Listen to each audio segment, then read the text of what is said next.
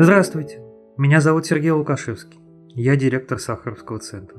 В этом году мы отмечаем 100 лет со дня рождения Андрея Сахарова, академика, общественного деятеля и гуманиста. Его рассуждения о мире, прогрессе и человеке кажутся как никогда своевременными. Приглашаю вас ознакомиться с рефлексией Андрея Сахарова о свободе и уроках жизни, которую он озвучил в своей Леонской лекции в 1989 году. Через 10 с небольшим лет закончится 20 век. Мы должны попытаться как-то оценить, как мы его будем называть, что в нем наиболее характерно. Конечно, на этот вопрос нет однозначного ответа. Это был век двух мировых войн и множества так называемых малых войн, унесших множество жизней. Это был век многих вспышек невиданного в истории геноцида. Несколько недель тому назад я вместе с пятью тысячами своих соотечественников стоял у раскрытой могилы, в которой производилось перезахоронение жертв сталинского террора. Рядом стояли представители трех церквей, и они служили за упокойные молитвы. Это были православные священники, священники иудейские и священники мусульманские. Потому что среди сотен тысяч безвинных жертв, которые там похоронены, были представители всех наций, всех религий. И все-таки, когда мы думаем о 20 веке, есть одна характеристика, которая для меня кажется невероятно необычайно важной. 20 век – это век науки, ее величайшего рывка вперед. Развитие науки в 20 веке проявило с огромной силой ее три основные цели, три основные особенности. Это наука ради науки, ради познания. Наука как самоцель, отражение великого стремления человеческого разума к познанию. Это одна из тех областей человеческой деятельности, которая оправдывает само существование человека на Земле. Вторая цель науки – это ее практическое значение. Мы знаем, что именно в 20 веке материальное производство стало основываться на науке в гораздо большей степени, чем когда бы то ни было. И в том, что мы производим, в нашем совокупном продукте значительную, может быть большую часть составляют результаты науки. Это мы подразумеваем, когда говорим, что наука стала материальной производительной силой. И, наконец, третья цель науки – некое единство, цементирующее человечество. Эти все три цели, все три особенности тесно переплетены между собой. Наш обезьяноподобный предок, вероятно, был очень любопытным существом. Он отворачивал, поднимал камушки, которые лежали у него под ногами. Он это делал по инстинкту любопытства, но то и дело находил под камушками червячков, жучков, служивших ему пищей. Из любопытства выросла фундаментальная наука.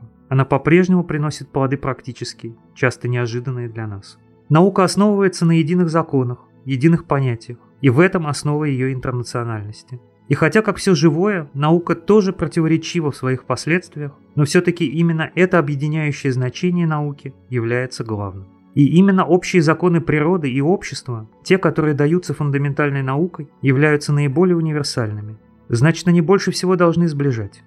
Что произошло в фундаментальной науке? На грани века представлялось, что основные законы физики уже установлены, Остается только их как-то математически применять, и только небольшие облачка были на этом, казалось бы, ясном горизонте. Но мы теперь знаем, что из этих облачков выросли революционные изменения фундаментальной науки о природе. Мы поняли, что картина мира, которая восходит к Галилею и Ньютону, это только поверхностная часть реальности. А более фундаментальные законы гораздо абстрактней и глубже по своей природе, и в то же время отличаются великолепной математической простотой. Эйнштейн не верил, что Бог играет в кости, но теперь мы, большинство физиков, уверены, что на самом деле законы природы носят вероятностный характер. Причем не просто потому, что мы не точно что-то знаем о природе и не точно умеем подсчитывать, а потому что эта вероятностная трактовка заложена в самой природе вещей. Мы теперь знаем, что пространство и время объединены в единую геометрическую структуру. Это один из первых прорывов в новую физику, связанный с именами таких ученых, как Лоренц, Пуанкаре, Эйнштейн и многих других. Но Эйнштейн, и это не случайно, стал как бы воплощением духа и новой физики, и нового отношения физики к обществу. У Эйнштейна в его высказываниях, в его письмах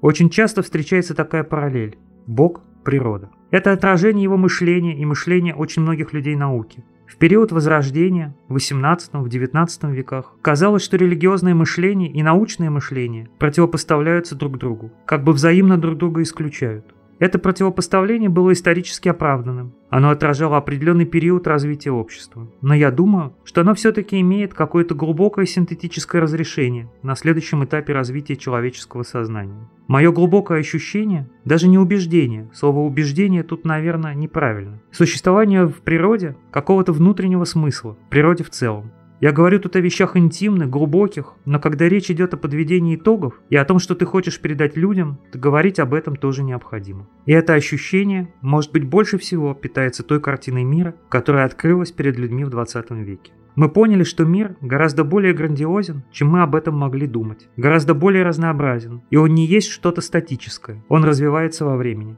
Даже Эйнштейн не сразу признал возможность того, что Вселенная как целое – это динамическая система, которая развивается во времени. Ему казалось, что это противоречит закону сохранения энергии. Но на самом деле закон сохранения энергии в применении ко Вселенной, как к целому, просто теряет свой смысл, и мы должны думать в других категориях. С уравнениями общей теории относительности, созданной Эйнштейном, и с наблюдениями астрономов согласуется только теория расширяющейся Вселенной. Эта картина поставила нас перед двумя гигантской важности вопросами. Что было в начале и куда мы движемся? Каков у нас прогноз? Ни на один из этих вопросов сейчас исчерпывающего ответа нет. Но сама их постановка – это проявление нового космического, космологического мышления, которое ставит наше человеческое сознание один на один с космосом, со Вселенной. Когда-то Кант говорил, что есть два чуда – звездное небо над нами и чувство нравственного императива внутри нас. Сейчас мы повторяем то же самое, но только звездное небо перестало быть тем статическим собранием светящихся точек, как это было во времена Канта. Теперь мы имеем грандиозную картину мироздания, непознанного нами до конца, но видим, что она гораздо больше и сложнее, чем мы могли когда-то представить. Но в нашем познании мира произошли и другие прорывы за эти полные научных событий десятилетия. Теперь мы считаем очень правдоподобным, что наше пространство имеет не три измерения, как учили нас в учебниках геометрии, а значительно больше. Эти дополнительные измерения замкнуты друг на друга в очень маленьком масштабе, но они существуют, и именно они определяют основные законы природы. Сложная геометрическая структура этого замкнутого на себя дополнительного пространства, и симметрия этих структур определяет симметрию законов физики элементарных частиц. Мы считаем возможным, что в нашем мире, наряду с теми телами, которые взаимодействуют с нами электромагнитными и ядерными силами, есть и другая материя, которая взаимодействует с нами только гравитационно. Это так называемый зеркальный мир. Кроме этого, мы считаем почти несомненным, что большая часть обычного мира, нашего мира, тоже сосредоточена в невидимой для нас форме скрытой массы. Мы сейчас рассматриваем такую фантастическую возможность, что области, разделенные друг от друга миллиардами световых лет, имеют одновременно связь между собой при помощи дополнительных параллельных ходов, называемых часто кротовыми норами. То есть мы не исключаем, что возможно чудо, мгновенный переход из одной области пространства в другую, почти мгновенный, за короткое время. Причем в этом новом месте мы появимся совершенно неожиданно или наоборот, кто-то появится рядом с нами совершенно неожиданно. Я говорю об этом, чтобы было понятно, какие потрясающие проблемы обсуждаются на грани науки. Может быть, многое из того, что я сказал, особенно относительно кротовых нор, и есть заблуждение. Но просто это показывает ту смелость мысли физиков и астрофизиков, то любопытство переворачивания камушков, которое характерны для современной науки. В нашем же столетии создание новых средств исследования, в особенности электронного микроскопа и методов химического и биохимического анализа, совершило переворот в познании основ жизни. Мы необычайно много узнали о биохимических механизмах жизни и наследственности. Одновременно мы поняли, что мы еще больше не знаем, чем знаем. Мы поняли, что жизнь – это наиболее сложное отражение возможностей природы. И для того, чтобы познать эти процессы в их неизмеримой сложности, нам нужны новые методы исследования, новые методы анализа того, что происходит. Но одновременно с этими новыми проблемами возникли новые исследования. И среди них на первое место надо поставить развитие электронной вычислительной техники. Здесь мы имеем мост, один из бесчисленных мостов, возникших в нашем столетии между фундаментальной наукой и наукой прикладной. Развитие биологии и генетики, общее развитие науки о жизни сделало возможным зеленую революцию. И хотя проблема снабжения людей продовольствием продолжает нас волновать, но мы видим, что возможности тут колоссальные, и препятствием на самом деле являются социальные, экономические причины, неравномерность экономического и культурного развития на нашей планете. Прикладная наука совершила колоссальный переворот в медицине, в здравоохранении, в создании новых гигиенических условий жизни на Земле.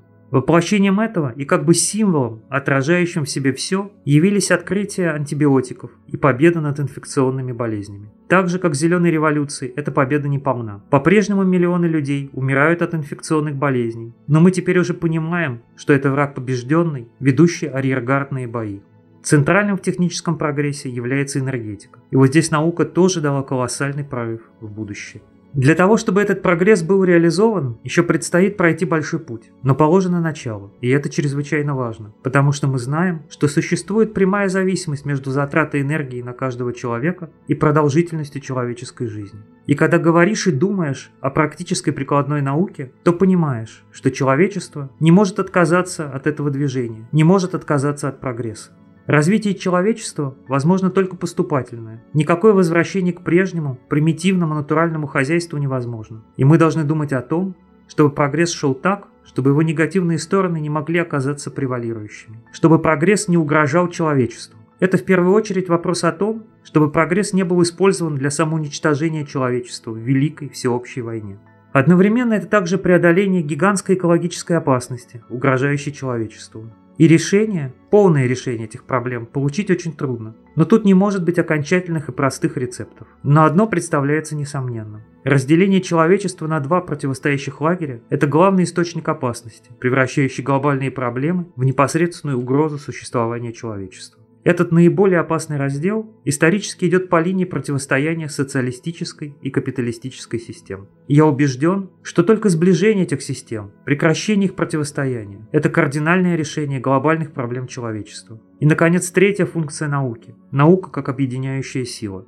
Наука более объективна, чем искусство, менее связана с амбициями, чем спорт. И хотя и в науке мы часто встречаемся с негативными человеческими проявлениями, но все-таки они в ней, мне кажется, должны быть менее опасны, чем в других областях человеческой деятельности. И уже сейчас в современном мире мы видим эту интегрирующую функцию науки. Даже в такой маленькой точке, как наша личная судьба, это проявилось. Но еще важнее, в миллион, в миллиард раз важнее, беспристрастное, трезвое и дружественное внимание людей, в том числе людей науки, к тому, что происходит во всем мире. Сейчас наша страна переживает критический период своей истории. Начавшийся несколько лет тому назад процесс достиг такого момента, когда люди, понявшие всю глубину кризиса нашей страны, спрашивают себя и спрашивают власти, когда за словами последуют дела. Мы поняли, что за 70 лет наше общество показало свою экономическую несостоятельность, неспособность к истинному прогрессу, в том числе к техническому. Его экономическая система, созданная сталинизмом, на самом деле и есть сталинизм сегодня. Это неограниченная власть партийно-государственных монополий, воплощенная в двух параллельных структурах – структуре ведомств и разветвленной структуре партийного руководства. Эта система ответственна за бессмысленные зигзаги экономического развития, которые сопровождаются разрушением гигантских материальных ценностей. Одновременно она ответственна за разрушение экологии страны, которая носит невиданный трагический характер. Она ответственна за самый большой в мире уровень эксплуатации рабочей силы государственным капитализмом. Тут есть простая количественная характеристика. Доля национального совокупного продукта, идущего на оплату рабочей силы, эта доля в нашей стране составляет около 35%, то есть примерно вдвое меньше, чем во всех развитых странах. Я не говорю об осталости всех социальных структур. Это теперь уже широко известно в СССР. И я думаю, известно в какой-то мере на Западе. Таких как здравоохранение, образование и другие. Наша страна стоит перед исторической задачей построения общества, в котором сочетаются экономическая эффективность и социальная справедливость. Сейчас у нас нет ни того, ни другого. От этого зависит судьба нашего народа. Но одновременно зависит и то,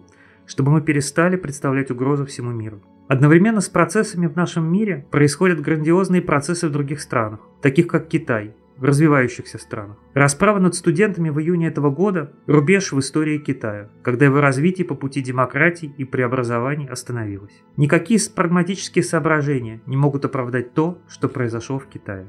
Совершенно так же никакие временные прагматические соображения или соображения узконациональные не могут оправдать соглашательской политики по отношению к Советскому Союзу. Все взаимодействие Запада с СССР, с Китаем и другими социалистическими странами, где идет борьба за выбор правильного пути, должно строиться из одного только принципа – помогать движению к плюрализму и не давать возможности консервации застоя, укреплению сил сталинизма. Я говорю об этом в общей форме, конкретизация всегда сложна, и она требует индивидуального конкретного рассмотрения. Но общий принцип мне представляется несомненным, и именно из него надо исходить. Во всем этом мировом комплексе вопросов роль науки, роль ученых совершенно исключительна. И находясь в научной аудитории, испытываешь чувство оптимизма. Потому что чувствуешь, что находишься среди друзей. Среди людей, которым не безразлично то, что происходит за пределами их специальности. И то, что они с помощью своей специальности могут сделать для общего блага. Если говорить о нашей стране, то это способствовать плюралистическому развитию, а плюралистическое развитие – это часть того процесса конвергенции, который я рассматриваю как кардинальную дорогу развития человечества. И на этом кончаю. и хочу вам сказать спасибо за внимание. Спасибо за прослушивание и до скорых встреч.